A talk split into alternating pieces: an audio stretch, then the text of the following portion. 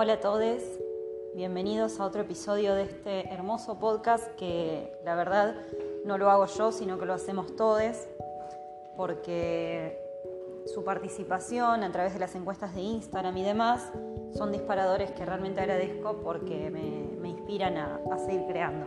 Así que bueno, quería comenzar agradeciéndoles.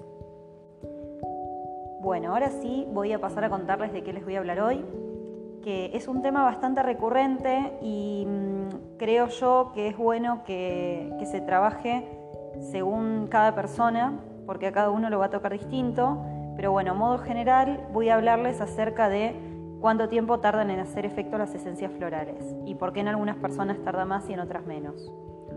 Básicamente las esencias florales son, eh, como ya dije bueno, en otros episodios, son naturaleza pura, viva, y cada, bueno, la naturaleza en sí tiene obviamente ciclos, ¿no? Entonces, partiendo de esa base, entendemos que las plantas también, las flores también. Así que bueno, para que tengan en cuenta, todo tarda un poquito más cuando se trata de remedios florales. Es decir, cuando una persona viene y un consultante y comenta en una sesión, por ejemplo, que tiene una dolencia física, Obviamente, como terapista floral, yo eh, lo que hago es ahondar en esas emociones que producen esa dolencia. Siempre doy el ejemplo de la contractura porque es lo más común que se ve en las sesiones. Mucha gente que llega con dolores en el cuello, en la espalda y demás. Y obviamente que eso tiene su, su reflejo emocional. Entonces, lo que yo comento es, bueno, esto no es como tomarte, a ver, no voy a nombrar marcas, pero como tomarte un ibuprofeno claramente eh, no te va a calmar el dolor inmediatamente, sino que te va a trabajar sobre la emoción. Con lo cual, obviamente se va a demorar más. Y al demorarse más, se va a limpiar las emociones. Entonces, es otro mecanismo de acción. Partiendo de esa base, entendemos entonces que los tiempos de las flores son distintos a los de una terapia convencional. Ahora dicho esto, paso a comentarles los tiempos estándar.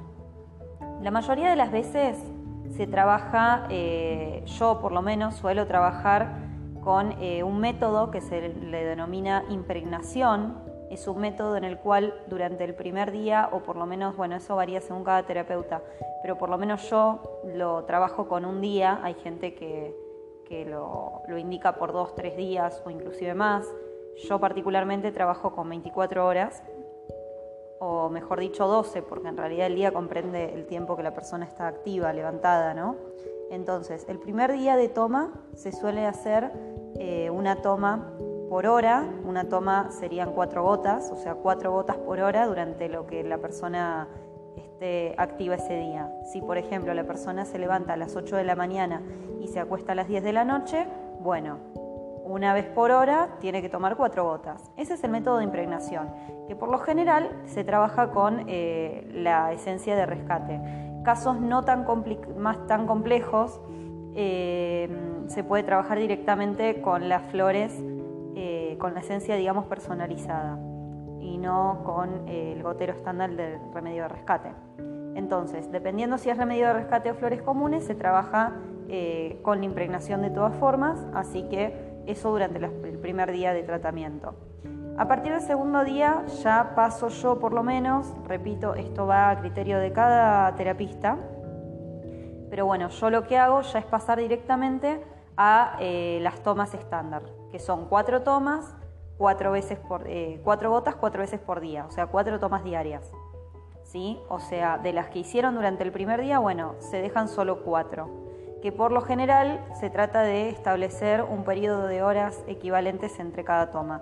Es decir, yo suelo recomendar, por ejemplo, eh, la toma a la mañana, al mediodía, a la tarde y a la noche, tratando de ser coincidentes con desayuno, mm, almuerzo, merienda y cena, por ejemplo, para que sea más organizado para la persona y se respeten entre sí los tiempos de toma. De nada serviría, por ejemplo, que una persona agote tres tomas durante la mañana, porque después durante el resto del día solo haría una. Entonces, como dije en el primer episodio, la cantidad de gotas, de, gotas no hacen a la, a la efectividad de la terapia, sino dos factores a tener en cuenta, que son obviamente dar con las flores correctas y eh, la, la, frecuencia de las tomas, no la cantidad de las gotas. Entonces, es mucho más eh, productivo, y por eso es que yo recomiendo hacerlo así, hacer las tomas separadas. Por eso el método de desayuno, almuerzo, merienda y cena suele ser el ideal. Además que son tiempos en que la persona puede encontrarse tranquila y quizás, por ejemplo, alguien que por ahí en el trabajo no puede estar tomando las flores o, no quiere exponerse, porque dicho sea de paso, eh, obviamente al ser una terapia alternativa hay mucha duda y por ahí no quieren que, el compañero vea, que pregunte y demás, bueno, lo deja para su intimidad, entonces lo más fácil es en los horarios que esa persona se encuentra consigo misma. Eso es un mito que bueno, que habría que ir derribando, pero bueno, día de hoy es así y es entendible, así que lo ideal es que encuentren su momento para, para dedicarle amor a la terapia y no, no estresarse por la misma terapia en sí. Si toman la, si hacen una toma, por ejemplo, en un ambiente donde no se sienten cómodos, mm, claramente no está bueno. No, es, no, no, no, ayuda al tratamiento. Así que bueno, siempre todo lo que colabore a, a hacer de un ambiente más lindo el tratamiento, mejor. Así que bueno, por lo general esas son las, las indicaciones. Em, bueno, respecto a los tiempos, por lo general, si se hace todo de forma tranquila, correcta y se respeta esto del método de impregnación, se suelen vislumbrar cambios a partir de la tercera semana de tratamiento.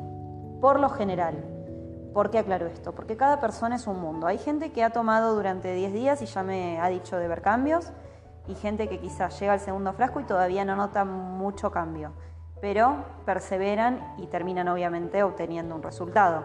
Lo que pasa es que puede pasar que se tomen hasta dos frascos y recién ahí se empiece a ver un resultado. Así que bueno, eso para que lo tengan en cuenta varía según cada persona.